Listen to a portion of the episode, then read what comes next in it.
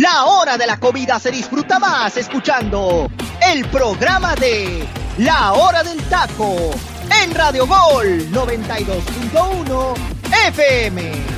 Bienvenidos.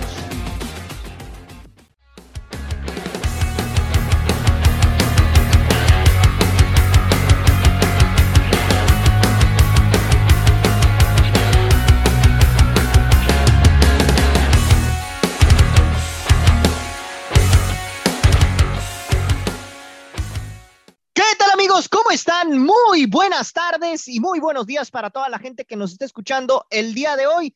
Ya es miércoles, miércoles 7 de septiembre del 2022. Me da muchísimo gusto saludarlos. Mi nombre es Freddy López y esto es La Hora del Taco y el día de hoy vamos a platicar de lo que sucedió el día de ayer en los cuatro partidos que tuvimos del arranque de la jornada número 13 de nuestro bendito torneo Apertura 2022, en donde se jugó el América en contra de Atlético de San Luis, así como también el duelo de Rayados de Monterrey frente al equipo de la máquina celeste de Cruz Azul, que Cruz Azul simplemente no termina por levantar en este campeonato. Santos en contra de Necaxa y también, por supuesto, el encuentro de León frente a los Bravos de Juárez, en donde por ahí estaremos analizando algunas situaciones puntuales.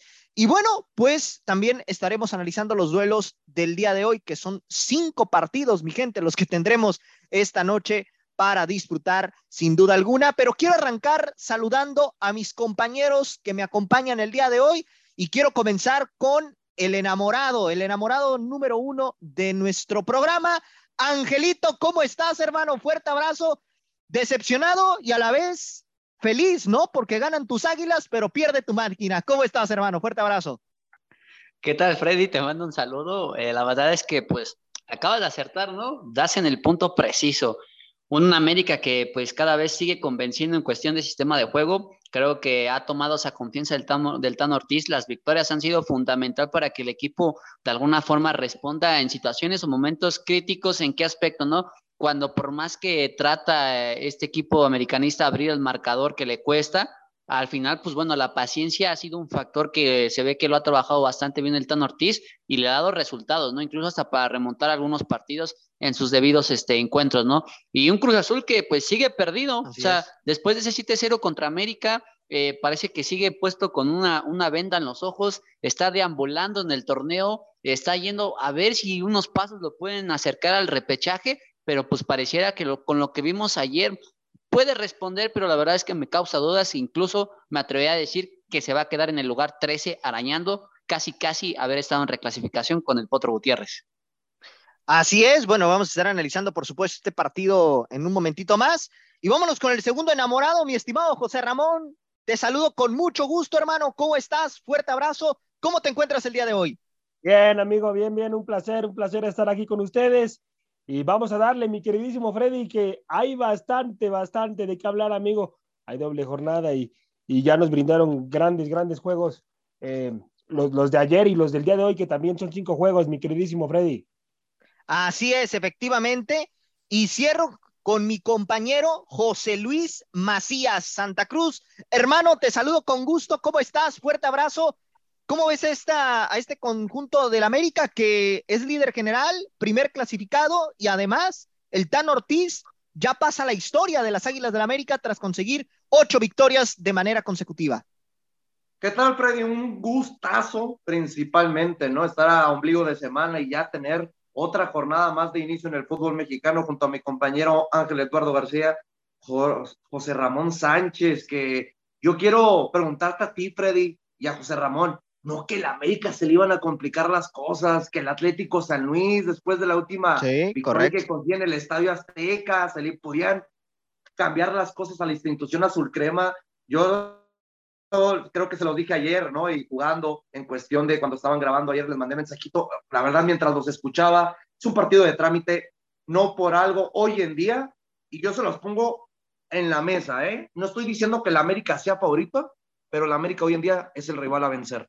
No hay otro equipo que esté jugando de una manera tan contundente y que sepa a lo que juega, porque podemos ver a Miguel Herrera con Tigres y todavía no vemos un funcionamiento tan fijo. Víctor Manuel Bucetich que le gana a la máquina de Cruz Azul el día de ayer, que ya estaremos platicando de ello, que también tiene muchísimas falencias, igual que este América. Sabemos que este América también tiene falencias y lo vimos durante los primeros 45 minutos. Ahorita vamos a platicar de lleno también sobre este enfrentamiento que me imagino, hermano, traes un programa muy bien preparado sobre este inicio de jornada 13 del fútbol mexicano que me ha sorprendido porque bendita casa de las apuestas, si lo hubiera atinado a toda la cuestión de, animarme a meterle a esta jornada, ya hubiera cobrado seguramente. Así es, efectivamente, hermano. Pues precisamente vamos a arrancar con este partido de las Águilas del la América frente al Atlético de San Luis, un partido en donde el América termina derrotando tres goles a cero al conjunto potosino, con goles de eh, el caso de Cabecita Rodríguez, Diego Valdés y el buen Henry Martín. Y bueno, eh, también por ahí hubo una pequeña polémica con el tema de el gol de Atlético de San Luis que le terminan anulando. Y pues bueno, eh, además de ello, lo que ya comentábamos, el tema del Tan Ortiz, que hoy en día pasa la historia de las Águilas del la América tras conseguir estas ocho victorias consecutivas. Eh, José Luis, en este sentido, quiero arrancar contigo este bloque, hermano. ¿Realmente crees que si San Luis este gol hubiese sido válido, las cosas hubieran cambiado en el trámite del partido? Y en segundo lugar, realmente estuvo bien anulado este gol porque realmente, híjole, a mí me, me saca mucho de onda esta situación por la cuestión de que hemos visto goles muy similares a este que no se han marcado como, como tal, como infracción, ¿no? Entonces yo te, te hago esta pregunta como tal. ¿Realmente crees que el gol estuvo bien anulado o no? Y si crees que hubiera cambiado el trámite del partido. Ok. Primero que nada, Freddy, yo quiero ver a todos los americanistas que digan, no, sí le robaron al Atlético de San Luis, porque le robaron. Tanto son buenos para quejarse cuando al América le roban, pero qué casualidad que cuando injustamente al equipo visitante en el Estadio Azteca, hablando del equipo de Atlético San Luis, que se le anula un gol de muy mala manera, para mí esos contactos siempre hay en, en el transcurso de las jugadas en el fútbol mexicano, y te lo puedo decir, muchos te van, a, te van a tratar de argumentar, es que no estás en otra liga, estás en la Liga MX, pero vete, a la Liga Premier, vete hasta la Liga Argentina, vete hasta la Liga Brasileña y esos goles no salen. Te puedo asegurar que ese gol es legítimo y ya también hay otras jugadas, ¿no? Factores donde vemos que el equipo Atlético San Luis le sale a jugar al tú por tú, que es lo que yo digo que es una de las falencias de las Águilas del la América. No hemos visto una plantilla que realmente le salga a disputar todos los balones, que le salga a presionar esa presión alta, dense cuenta, no la hemos visto por parte de los equipos contrarios cuando juegan contra los dirigidos del Tan Ortiz. Lo vimos en los primeros 25 minutos con el equipo de Atlético San Luis y la verdad injustamente no se va adelante en el marcador. Vemos que Ochoa deja un balón ahí parado donde tiene que llegar su central a cruzarse para tapar lo que hubiera sido también después de ese gol mal anulado, el primer gol del equipo de Atlético San Luis.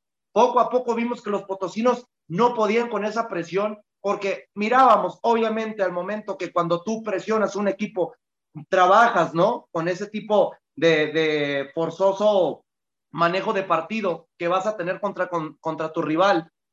Obviamente las piernas se te van a cansar y lo vimos, ¿no? Vimos una desatención ya para finalizar la primera parte donde el mismo Cabecita Rodríguez saca un resultado a su favor, pero si tenemos que hablar, Freddy, principalmente de que le roban al equipo visitante, sí, sí le roban, Aquí ya está la duda de que muchos van a decir, es que el equipo más perjudicado por el arbitraje es el América, sí, pero pues ya le tocó, ¿no? Y le tocó buena ayudita, porque mi pregunta que hubiera sido, Freddy, para toda la gente que nos sintoniza y para también todos los americanistas, ¿no hemos visto este Tan Ortiz, eh, hablando del entrenador del, equipo azul crema, y a este equipo ir en un, contra, en, un resultado adverso, ¿eh? Imagínate lo que hubiera sido. Con esto nos hubiera demostrado el Tano que es el mejor técnico ahorita hablando completo, que nadie discute que lo es, porque creo que los resultados se dan por sí solos, ¿no? Creo que sería injusto decir que el Tano Ortiz no es el mejor entrenador del fútbol mexicano después de estas siete victorias de manera consecutiva. Así que ocho, si más no me equivoco. Ya ocho, con este, así es. Con este resultado que acaba de conseguir. Sería injusto decir que no lo es. Pero a mí me hubiera gustado realmente ver qué tan capaz es el técnico argentino de traer su primer resultado adverso contra un rival que realmente, para mí, viendo después de estos ocho partidos de manera consecutiva, el mejor rival que ha tenido en los primeros 45 minutos. José Ramón, te noto así como que no concuerdas mucho con esta situación. ¿Qué opinas sobre lo que está comentando José Luis y sobre todo tus impresiones de este partido, hermano? Primero dile que se quite la camisa, por favor. Para mí, para mí un, Atlético de San Luis, hermano, que le juega bien en América los primeros 25 minutos, ya lo comenta bien José Luis, un equipo, hermano, que lo presiona bastante, eh, el Atlético de San Luis. Eh, tuvo que emplearse a fondo Guillermo Ochoa en una jugada que, que saca ahí este, el, el, portero de las Águilas del América y, y, una central que se tuvo que emplear a fondo, mi queridísimo Freddy. Sí le complicaron el partido ahí Atlético, Atlético de San Luis se le puso al tú por tú. Y, para mí, para mí sí estuvo bien anulado la situación del, del, gol de Atlético de San Luis. ¿eh? Sí lo empuja, si hay argumentos para marcar e, esa situación como no, como no gol. La verdad es que sí, sí lo termina empujando a la hora que se levanta, lo empuja. a la hora que se levanta, hubiera sido a favor, hubiera sido a favor de la América, estuvieras llorando, estimado, a la, ¿eh? a la hora que se llorando. Bueno, yo no, hay que ver bien las jugadas, hermano. Estás, estás viendo el fútbol con cataratas, hijo mío. No, no, cataratas son las que, tú ocupas, hermano. Por eso utilizas lentes, ¿no? Me imagino que por eso utilizas lentes. Entonces, por eso tienes cataratas. para mí, para mí, eh, para mí sí le quitan bien el gol Atlético de San Luis. Lo empuja. Ah, robo. Lo, lo es titular, ¿eh? el robo en el Estadio Azteca. No, empuja. Robo, robo, robo fue el que le hicieron a Chivas contra Toluca. Ese sí fue un robo. Ah, hermano, era un gol más que legítimo. El gol Ese de sí. Ramos, Ramos no, no, no, tiene que estar, eh, no, no lo tendría no que haber. No quieras meter a las chivitas, no quieras meter a las chivitas donde no, se tienen que meter. Pues es que es, una situación parecida a lo que les, a lo que tú estás comentando con. No, no puede ser. A ver. ¿Fue robo? Te voy a decir algo, ¿eh? Atlético de San Luis? No, no, más robo. No, no, no, no puedes decir que realmente es justa la anulación del gol de Atlético San Luis. No, más, robo fue para Chivas. Para Chivas sí fue un robo. No, pero a ver.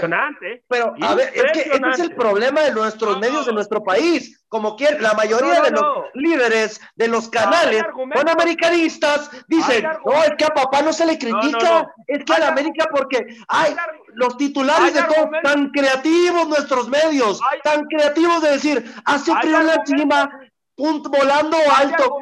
Hagan, hagan, un poquito más de criterio. Hubiera sido totalmente distinto que el América hubiera empezado con ese gol en contra.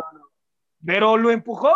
Si no lo hubiera empujado, si se hubiera levantado bien. Ay, hermano, esos contactos, eh, esos contactos se dan normalmente en todas las jugadas del fútbol mexicano. No, no.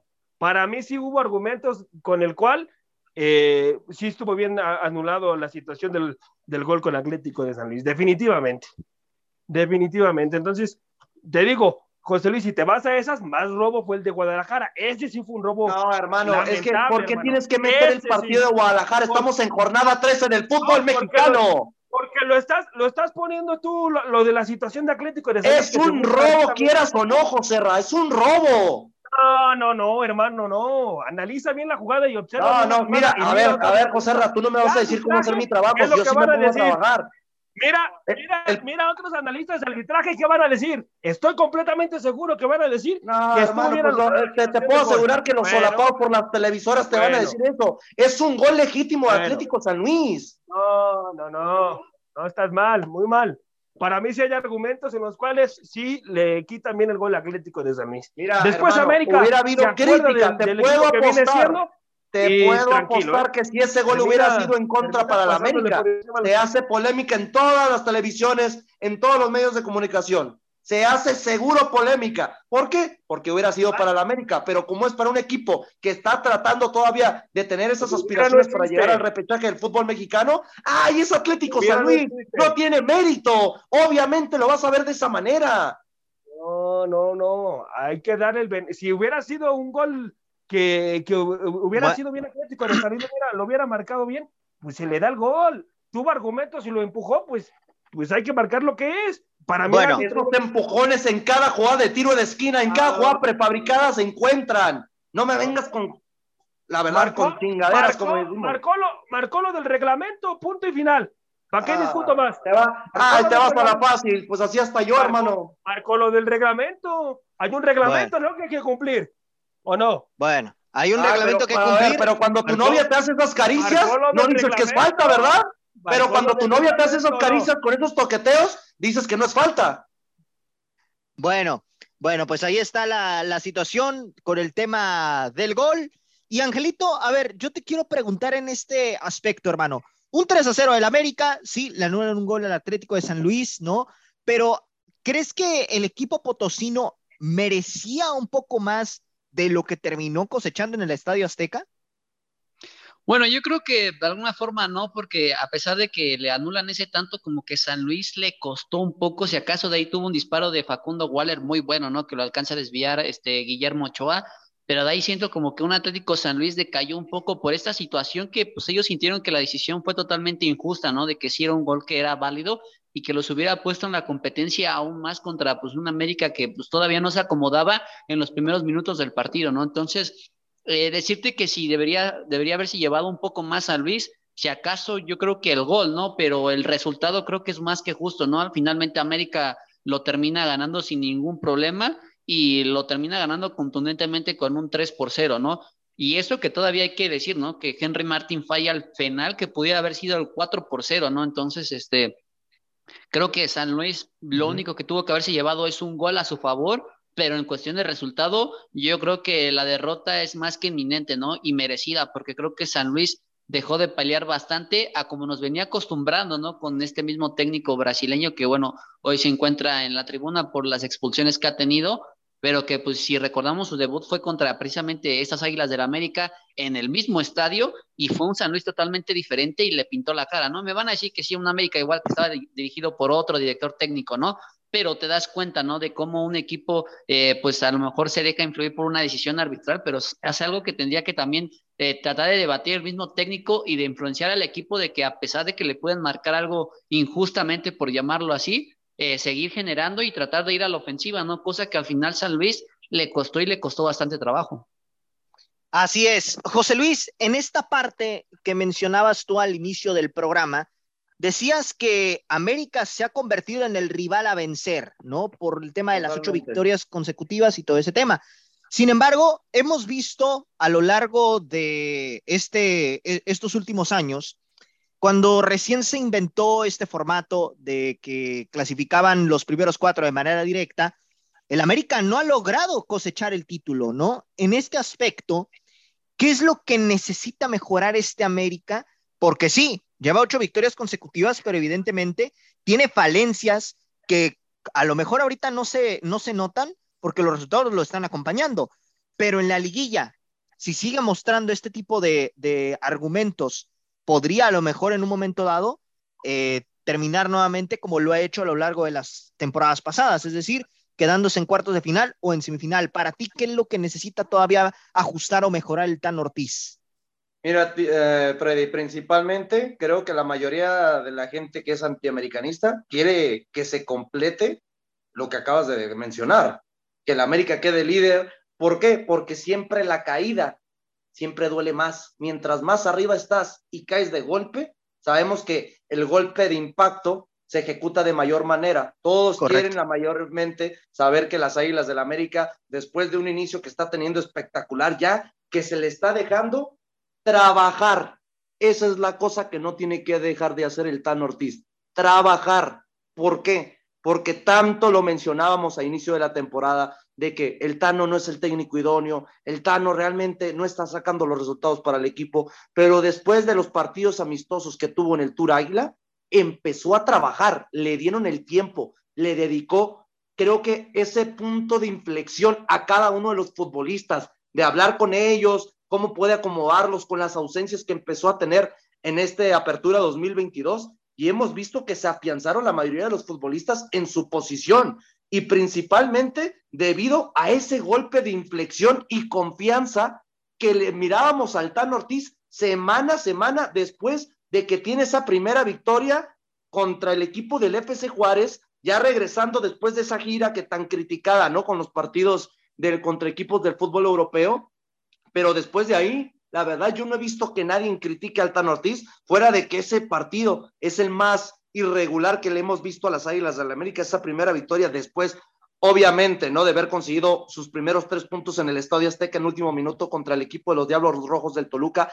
Hablamos puntualmente de ese regreso del Tour Águila cuando gana este inicio, ¿no? Cuando empieza este inicio de victorias de manera consecutiva, yo creo que es lo importante, ¿no? Y lo hemos platicado programa tras programa, lo importante de mantener un proceso que nuestro fútbol mexicano no está tan especializado, ¿no? Por la cuestión que manejan las directivas de nuestro fútbol nacional.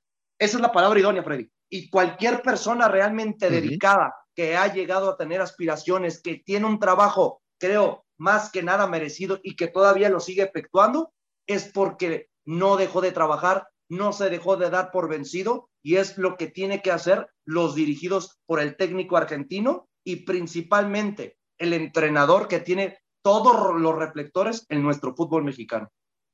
Así es, hermano, eh, así es.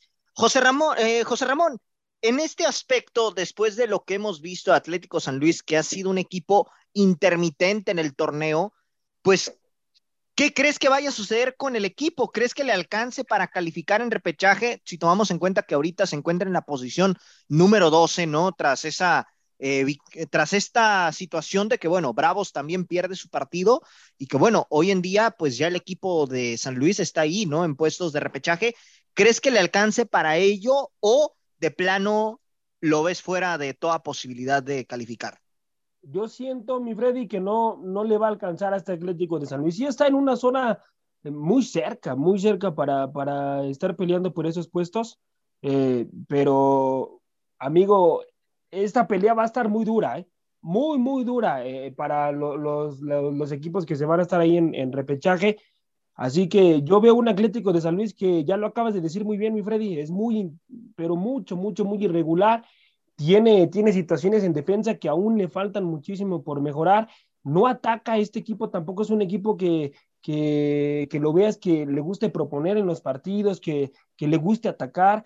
Entonces tiene, tiene varias, varias situaciones complicadas ahí el Atlético de San Luis, lo cual lo hace en un equipo irregular, amigo, y no le estoy viendo mejoría al Atlético de San Luis conforme van eh, pasando los encuentros. Con América sí, le, te, digo, le, le, noté una media hora muy interesante, le propuso al, equipo de las Águilas del la América, pero hay que verlo, amigo, hay que verlo con, con los siguientes equipos, a ver si, si trata de hacer lo mismo, proponer, proponer siquiera una media hora eh, durante, durante el encuentro, pero no, amigo, yo no le veo cabida a este club para que se meta a repechaje. ¿eh? Y ya era uno de, los clubes que yo, yo dije en su momento que se estaba armando muy bien este Atlético de San Luis y mira, me ha quedado de ver, amigo, me ha quedado de ver. No, no, no para ser campeón ni mucho menos, pero sí para competir. Yo creo que sí tiene un equipo para competir este Atlético de San Luis, pero a mi punto de vista me ha quedado de ver, amigo. No es un equipo que debe de estar en los lugares donde está, por lo menos en el lugar 8 o 7 de, de esta liga, creo que sí tiene un equipo para estar en, en, en, esas posiciones, amigo.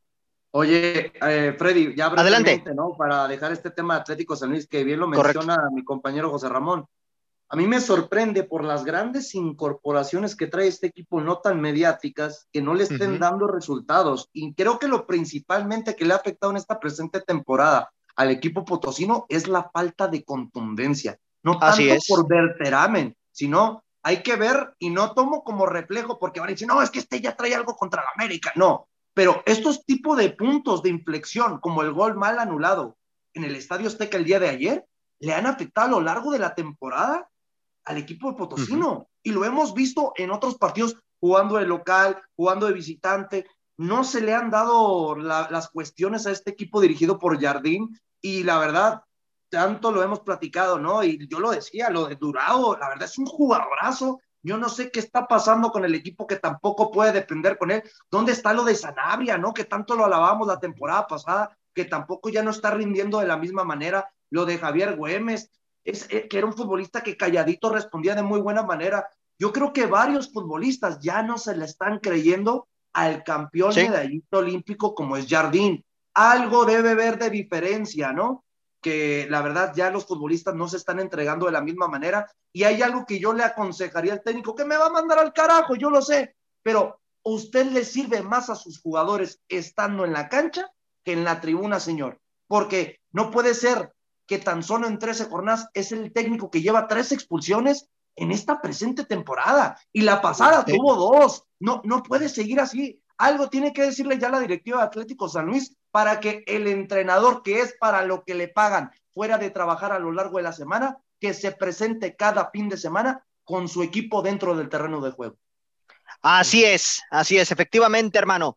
Pero bueno, compañeros, pues vamos a pasar ahorita ya al siguiente partido y es que los Rayados del Monterrey. Espera, hermano, espera, espera, espera, espérame. A ver. Saca la caja de Kleenex. No, correcto. no, mi hermano, la verdad, Ángel Eduardo García debe estar que está, que se lo lleva a la fregada. Sí, no, no, no, correcto. O sea, primero estaba feliz porque volteó a ver la, pantalla de, su izquierda y, vio, y vio el 3 a 0 del América y dijo, perfecto. Y luego volteó a ver la pantalla a la derecha y ve 3 a 2 ganando Monterrey y dice, no puede ser. Entonces ahí como. Deja tú, a ver si no le en las cataratas que tanto dice José Ramón. Ándale. correcto, correcto. Ya se y es... los ojos a este señor. correcto, y es que, pues bueno, el equipo de Rayados le pega, eh, como ya mencioné, Tres goles a dos, anota Berteramen, anota también el caso de Luis Romo y, por supuesto, Jesús Gallardo. Madre Santa, Gallardo anotando gol. Pero es, que con Cruz Azul anota gol por jugador, mi Freddy. Ah, no, vea, en esta vez no. y bueno, por otro lado, Rotondi y el caso de Antuna, pues eh, por ahí intentaron acercarse en el marcador. Pero a ver, Angelito, te pregunto, hermano, ¿qué sucede con esta máquina? Porque realmente, pues bueno, no termina por, por despegar a pesar de que el partido lo logra empatar ahí por conducto de Antuna. Sin embargo, pues no se le ve un rumbo claro al equipo de Potro Gutiérrez. Así es, mi queridísimo Freddy. Hoy Cruz Azul sigue buscando con el Potro Gutiérrez un 11, no ha podido de alguna forma establecer a uno, ya sea por lesiones, ya sea por expulsiones. Eh, creo que al final de cuentas Cruz Azul en cuestión de producción es muy chato, le cuesta bastante llegar a portería rival y eso lo vimos con Monterrey. Si acaso tiene un buen segundo tiempo, ¿no? Que alcanza a empatarle el partido a estos rayados, que pues a lo mejor no se veía por dónde, ¿no? Por el accionar que tenía este equipo local comandado por Bucetich, que empieza de forma fortuita, ¿no? Metiendo gol Gallardo, después este responde Luis Romo, ¿no? Con la ley del ex y al final, pues bueno, Cruz Azul en un segundo tiempo se, se trata de recuperar con un Rotondi, creo que de los refuerzos que han respondido en esta temporada, de los que han llegado a Cruz Azul, y después un Antuna que parece que se está encontrando de nuevo, ¿no? Uno de los jugadores que llegó el torneo pasado y que al inicio de este estaba totalmente perdido, no estaba pasando por un buen momento, y bueno, hoy se encuentra con un gol que quizás pudiera haber definido eh, o darle de alguna forma cierta confianza al, grupo, pero bueno, al final se pierde. ¿Por qué? Porque Berterame viene y les pinta el tercer gol, ¿no? El gol del triunfo, donde un Cruz Azul siento que se muere, se muere de nada, porque al final en los últimos 15 minutos, 20 minutos, eh, le costaba bastante trabajo llegar a portería, eh, no pasaba de tres cuartos de cancha, le faltaba de alguna forma sangre. Eh, hoy Cruz Azul hizo lo que no tenía que haber hecho, sabiendo que el partido pasado contra Juárez que era el que podía haberlo ganado, deja ir puntos, sobre todo que lo pudieran catapultar en la zona de repechaje, este partido a lo mejor pudiera haber estado perdido, ¿no? Pero creo que la confianza hubiera sido, o más bien la tranquilidad hubiera sido otra, si los puntos de Ciudad Juárez hubieran, hubieran sido acumulados en su bolsa de Cruz Azul, ¿no? Entonces, hoy pesan esos dos puntos que dejó ir eh, en el partido pasado y que, bueno, hoy se enfrenta a una realidad con un equipo que lo viene haciendo bien, que está como un líder en ese torneo y que, bueno, eh, está ahí como tratando también de, quitar al América, ¿no? En ese liderato y pues, ¿qué, podemos esperar, ¿no? De la mejor ofensiva de este grupo y que pues, mencionar, no creo que hoy si Gallardo mete goles porque se inspiró, porque ahí estaba su sensei viéndolo desde las alturas y me refiero a nada más y nada menos que a Gerardo Tata Martino, ¿no? Que se dio cita de estar en ese partido ya en Monterrey, que bueno, por lo menos fue un partido bueno, atractivo y lo último que puedo reconocer de Cruz Azul es que se ha encontrado con el gol, ¿no? Cosa que tenía en los últimos partidos con Aguirre que no, que no lo encontraba, que le costaba generar la parte ofensiva y que bueno, hoy por lo menos puede meter dos goles, que pues este, algo que en, el en los partidos anteriores le costaba un mundo no hacerlo y pues bueno, veremos qué tanto Cruz Azul puede mejorar para el siguiente partido que es contra Mazatlán, que ahí sí tiene que sacar la victoria sí o sí, porque si no, va el repechaje, ¿eh? bye. Y justamente quería llegar a, esta pregunta, José Ramón, en este sentido de lo que menciona Angelito, ¿no? Prácticamente el torneo está por terminar. Le toca Mazatlán, posteriormente le toca el equipo de, mm, de Pumas, ¿no? También le toca León y también, pues bueno, le toca eh, finalmente el cuadro de el equipo Chivas. De las, Las Chivas. Chivas. Así es, Angelito. Discúlpame ahí, ahí este, tenía un poquito de confusión con el calendario. ¿Realmente crees que le termine por alcanzar a la máquina para poder calificar en el repechaje o de plano tú ya lo das por eliminado del torneo? No, yo creo que se quedó con las cataratas, hermano. Ya nuestro compañero Sí, está correcto. todavía afectado con la cuestión, ¿no? De que todavía no quiere aceptar que el América robó en el Estadio Azteca. Le dolió, José Luis, Pero le bueno, dolió. que todavía- ¿Qué le vamos a hacer? Sí, Échale no, tú, José Luis, no. échale tú. No, pues mira, yo creo que, mira, viendo el panorama para la máquina de Cruz Azul, yo creo que mi compañero Ángel Eduardo García lo acaba de mencionar a la perfección. Hay algo muy positivo de esta máquina, tiene contundencia ya. Tal vez no te genera tanto, pero ya te sabe concretar las pocas oportunidades que tiene frente al arco. Y lo vimos contra el equipo de Rayados de Monterrey. Imagínense, solamente tuvo dos tiros al arco en los 90 minutos y fueron las dos anotaciones que concretó en el BBVA Bancomer. Ya viendo la diferencia, ¿no? De que viene con un proceso de una victoria, un empate y una derrota, que esta fue la última, ¿no? Contra uno de los equipos candidatos del fútbol mexicano, viene Mazatlán por trámite, por cuestión de plantilla. Creo Correcto. que tiene que ganar Cruz Azul. Creo que nadie va a estar desacuerdo eh, con- hablando de Angelito, eh, José Ramón, que no, José Ramón ya sabes que se pone en su plan de Martín y solamente es el Álvaro Morales 2.0, hermano, que quiere ver solamente a la América arriba y a Cruz Azul, Pumas y Chivas siempre abajo. No, no, nunca analítico contra los rivales de su equipo. Ahí, por lo mismo, viendo que son dos partidos de manera consecutiva jugando en casa, después de que puedes conseguir tres puntos jugando contra Mazatlán, se te viene León, otro equipo que es muy malo jugando de visitante. Creo que de, de local demuestra tener esa consistencia, ¿no? Genera muchas oportunidades, pero jugando de visitante el equipo de los Panzas Verdes deja de ser un equipo realmente irrelevante, la verdad, es un equipo más del montón en nuestra Liga MX. Luego va contra un necesitadísimo que el día de hoy sabremos si ya vuelve a ganar después de la jornada 3 del fútbol mexicano como es el equipo de los Pumas. La verdad que un partido para mí demasiado impresionante, llaman, pero sí, creo que totalmente llamativo, fuera de que los dos estén pasando por un mal momento, te puedo asegurar que en esa jornada, hablando que cuando el equipo de la máquina va a Ciudad Universitaria en la jornada 15, se estarán jugando seguramente un puesto por el repechaje estos dos equipos, rascando tal vez la doceava o la ansiaba posición, pero estarán peleando por ese puesto. Y el último partido, que volvemos a hablarlo, la localía que Cruz Azul no ha sabido aprovechar, vuelve a recibir, imagínense, de los cuatro partidos que va a tener restantes de la, para el cierre de la apertura 2022, tres son jugando en, en casa. Sería bueno ver que otro equipo en lo que resta de las jornadas de esta apertura 2022 tiene un calendario tan favorable como la máquina de Cruz Azul, ¿eh? No lo te, hay. Para, mí, para mí, yo creo para que no mí. lo hay. Yo creo que no hay nadie que tenga un, un calendario tan favorable como la máquina. Creo y te agrego, José el rival... Luis, ¿eh? sí, sí, dime, la, Angelito. La visita es en Ciudad de México, que es con Pumas nada más, ¿eh? Exacto. Entonces, pues, así es. Cruz Azul que, no que sigue sale siendo medio local, hermano. Así es.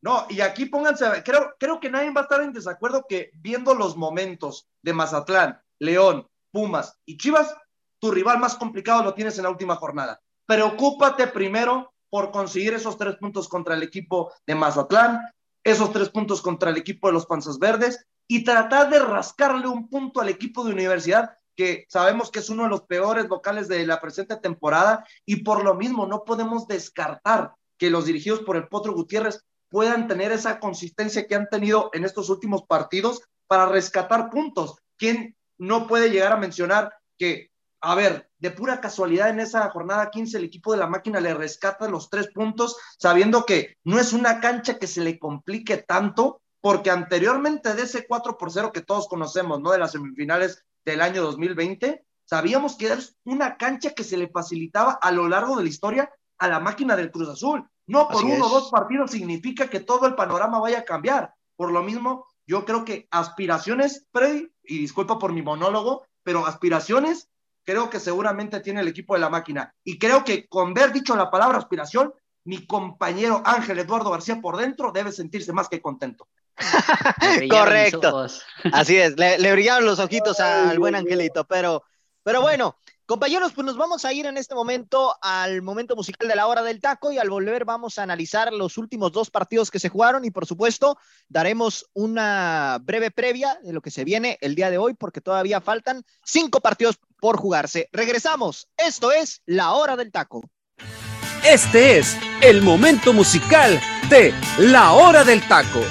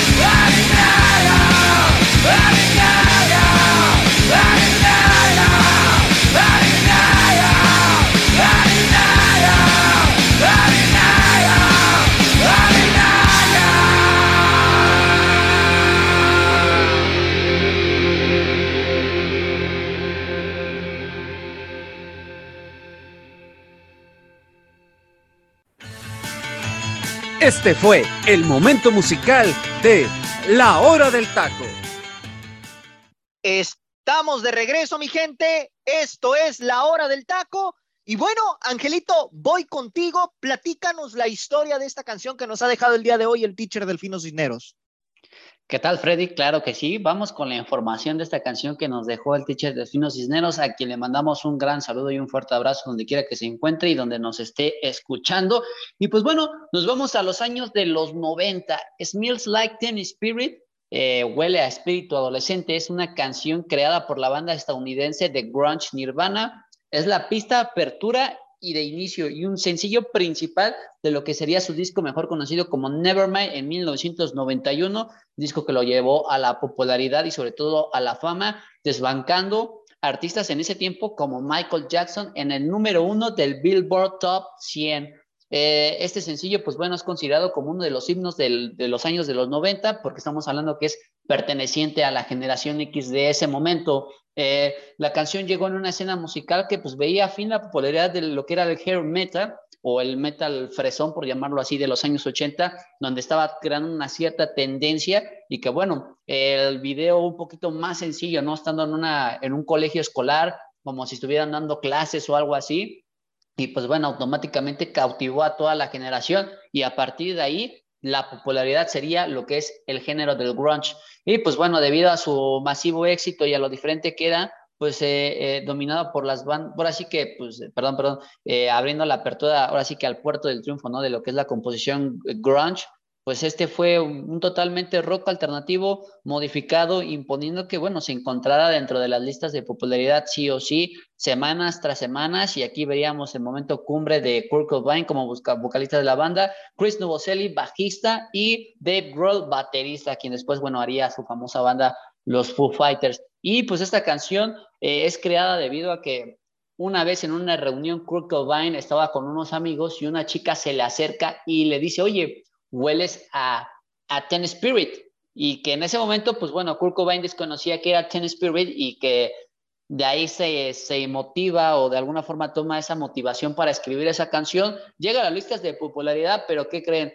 El autor se encuentra con la referencia actual, ¿no? Comprende por qué la chica le decía que olía a Ten Spirit y era nada, nada más y nada menos que le hacía recordar a un desodorante femenino, ¿no? Por lo cual automáticamente vino del desagrado del compositor y bueno, después del masivo éxito trató de evitar tocarla en vivo sabiendo que era una de las canciones más populares y sobre todo pedida por la audiencia, ¿no? Pero pues bueno, fueron situaciones que el mismo Kurt Cobain en ese momento no sabía y pues de ahí lo llevó y lo catapultó bastante a la fama. Como lo comento, es el disco de Nevermind de 1991 producido por Put Peak y que lo llevó a lo que es al estrellato como uno de los grandes artistas de los 90. Así que, mis queridos compañeros, esto fue Smells Like Teen Spirit de Nirvana del año de 1991. Muy bien, excelente, Angelito. Pues muchísimas gracias ahí por la información. Y compañeros, disculpen que no les dé la palabra, pero por temas de tiempos tenemos que. No, Freddy, no te preocupes. Puede que fue un tremendo rolón. Qué mejor información que la que nos dio. Sí, correcto. ¿eh? Yo no la conocía a la perfección la historia de esta canción. No, no, no, es muy interesante. Es la canción más emblemática del grupo de Nirvana, pero de Correcto. ahí, la verdad, conocer estos detalles tan a profundidad, es un aplauso que le tenemos que dar a nuestro compañero. Así sí, no, no, no, te la rifaste con la, con la investigación, Angelito, ahí de, de la información de esta canción. Que también en un tiempo fui gronchero, por eso, por eso. Así es. Angelito, me imagino, hermanos, que era el típico chavo que mirabas en los bares de mala muerte, ¿no? Con esos rolitos. Ándale. algo así, algo así. Ándale. De seguro, Angelito. Pero bueno, vamos a, platicar ahora acerca del partido de Santos en contra de Necaxa y es que el conjunto de Santos se impone tres goles a uno al cuadro de los Rayos. Y bueno, pues cabe mencionar, ¿no? Que, en este partido, pues el equipo lagunero se puso adelante en el marcador previo a que terminara la primera mitad y posteriormente, pues bueno, eh, se vendría ya el segundo tanto por parte de Medina, el tercero de parte del jugador favorito de José Ramón Leo Suárez y por parte de Necaxa descontaría el buen Alexis Peña. Eh, José Ramón, a ver, te quiero preguntar, hermano, ¿qué está haciendo en este momento bien Fentanes para hacer que este Santos pues logre sacar los resultados de local, que si bien es cierto, de visitante no le ha ido tan bien, pero de local le, está sacando resultados por marcadores bastante, eh, digamos, eh, abultados, abultados, ¿no? hermano. Abultados, correcto. ¿Qué es lo que está haciendo bien eh, Fentanes en este momento, hermano? Yo creo que, que Fentanes, amigo, le, está haciendo entender al futbolista lo importante que es estar en una institución como Santos, ¿no? Y, tienen, y tienen compromiso, tienen compromiso, pieza fundamental para poder llegar al éxito en cualquier ámbito de la vida, no solamente del fútbol, sino de la vida, mi queridísimo Freddy. Y yo, yo veo un equipo, un equipo comprometido en todos los aspectos, en todos los sentidos, lo de, lo de, lo de la situación de Leonardo Suárez, jugando bien, jugando bien este futbolista, marcando un buen gol, una excelente anotación, como se la mete ahí pegada al poste eh, al, al, portero de, de Necaxa, gran, gran anotación. Un Santos que, que, que se, se, está entendiendo muy bien, amigo, muy bien, muy bien. Eh, grande futbolista, sobre todo tiene una media cancha también muy atractiva. Eh, un equipo jugando, jugando, pero también Necaxa no lo hizo mal, mi Freddy. ¿eh? También Necaxa fue un equipo que propuso y yo creo que le faltó contundencia. Lo terminó haciendo Santos, hermano, que se termina llevando el resultado, pero también hay que decirlo, ¿eh? Necaxa no dio un mal partido. Me parece que Necaxa también tuvo argumentos para poderse llevar el encuentro. José Luis, ¿Qué le faltó a este Necaxa para poder haber cosechado algo más? Porque bien lo menciona José Ramón, el equipo tuvo oportunidades ahí del, en los pies de Batista, en los pies de, de Araos, ¿no? Pero ¿qué le faltó a este Necaxa, hermano? No, para mí el amo y señor del partido que no es reflejado en el resultado es el equipo de los Rayos. Y yo creo que el principal eh, efectuante que estaba molesto, ¿no? En este enfrentamiento eres tú, hermano, porque tú dijiste que pegaban Necaxa. Y te lo juro sí, que correcto. Mientras, mientras miraba que, que, el equipo de, de, los Rayos dirigidos por el Jimmy Lozano atacaba y atacaba y atajaba, nos damos cuenta de lo factor que es lo que tiene este trabajo que está efectuando, ¿no? Que también tenemos que llamarlo como trabajo porque también le dieron continuidad a Pentanés y te está dando los resultados. Pero el trabajo específico de este entrenador mexicano es que siguen trabajando de lleno y forzando, mejorando en toda la extensión de la palabra a Carlos Acevedo. Estamos hablando que hoy en día, junto a Paco Guillermo Ochoa, son los dos mejores porteros de la presente temporada. Es fundamental lo de Acevedo para que no se fueran los primeros 45 minutos con un resultado en contra. Luego, el gol de Bruneta que acabas de mencionarlo, que para mí es un golazo por donde la coloca, dejando sin posibilidades a Malagón.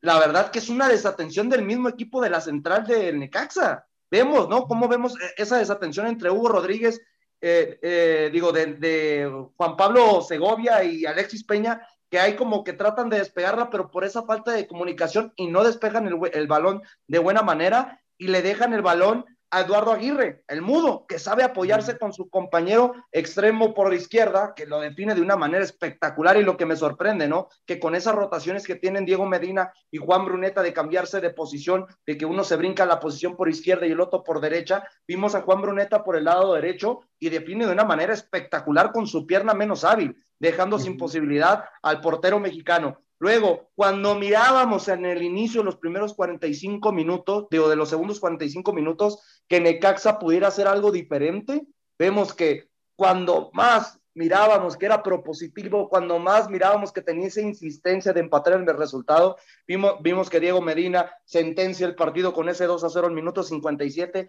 y también viendo que el equipo, el dirigido, ¿no? Por el otro entrenador mexicano que jugaba en esta factor como de visitante, ¿no? Hablando lo de Jimmy Lozano, la verdad que empieza a hacer modificaciones de una manera desesperada, metiendo a Didier Villalpando, lo de José Godínez, canterano de Chivas Rayada de Guadalajara, entre otros, pues le cae el gol de una manera totalmente fortuita, ¿no? Con lo de Alexis Peña, como bien lo mencionan, de que el, el equipo más insistente fue Necaxa, hubiera sido, creo que demasiado injusto que se hubiera ido ni siquiera con un gol a su favor por esta cuestión, ¿no? De que ya ver al equipo del Necaxa es un, es un equipo que realmente ya te, te gusta verlo fuera de que no se le den los resultados porque es un equipo no, demasiado y competitivo.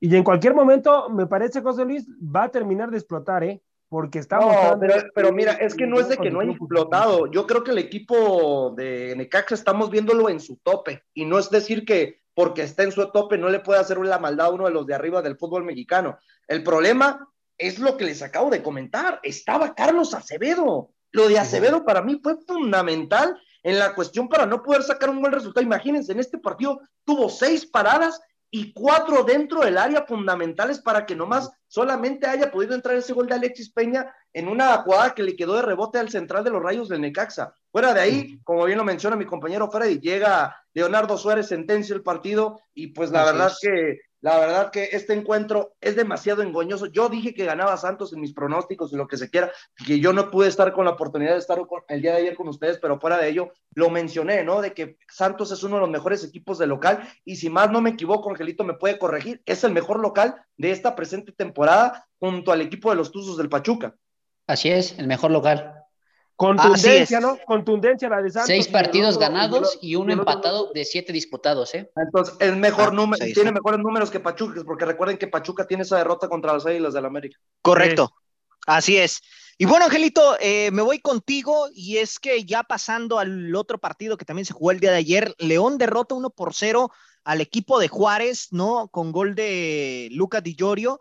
Pero por ahí hubo una expulsión a Alberto Acosta que, bueno, por doble amonestación, por ahí hicieron polémica, ¿no? De que no era infracción y que no ameritaba la doble amarilla. Y después el árbitro quiere compensar expulsando a Víctor Dávila. Pero el punto es que, ¿qué sensaciones te deja este encuentro, hermano? ¿Crees que es justo el resultado para León o por ahí la expulsión de Acosta termina perjudicando a los Bravos? No, yo creo que es un partido que pues mm, no tuvo muchas emociones, fue un partido bastante normal, competitivo como cualquier otro de la Liga MX. Eh, no fue tan atractivo, creo que si tuviéramos que haber elegido entre ver este partido y ver el de los Rayos de Necaxa contra Santos, quien vio Rayos de Necaxa contra Santos, vio el mejor partido en ese horario. Eh, cuestión de León, pues bueno, sabemos que este equipo viene de recibir tantos goles en cuestión defensiva, es un desastre, por lo menos hay que reconocerle algo a Paiva, ¿no? Que reacomoda el cuadro y que ahora sí manda lo que es, ¿no? Manda a sus dos centrales que tienen que ser, a sus laterales, regresa a Brisa a su posición natural, mete a Montes, regresa a Campbell, a Mena, a Dávila, a Lucas Di Joiro, los jugadores que le empezaron a dar resultados en las primeras jornadas y que bueno, eh, de alguna forma lo pueden evocar con el resultado del día de ayer, ¿no? Mientras que unos Juárez, pues que igual, no creo que la, la expulsión, pues...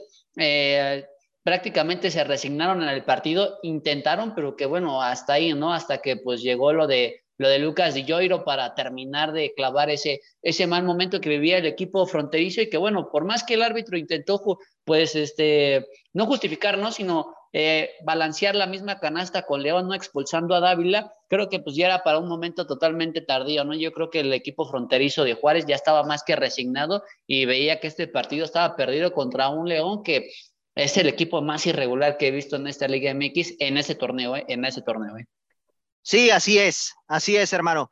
Pero bueno, compañeros, ya prácticamente como cierre el programa, pues nos quedan cinco partidos todavía por analizar. Quizá eh, por ahí eh, vamos a tenernos que ir un poquito más rápido con el tema, pero Tigres recibe a Toluca. José Ramón, ¿qué, qué podemos esperar de este partido, hermano?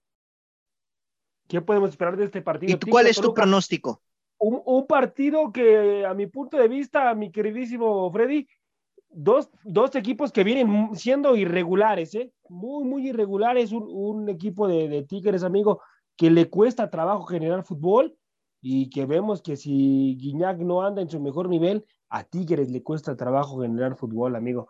Así que bueno, vamos a ver, vamos a ver qué es lo que pasa. Y un, y un Toluca que está viniendo a la baja, ha tenido ahí eh, pues, una, una situación lamentable en, varios ámbitos de la cancha. No, no, no se está notando ese sistema de juego atractivo de Nacho. Sí, es un equipo que tiene mucho la pelota, pero le falta, le falta creatividad, me parece, en el último toque y saber meter los goles, amigo.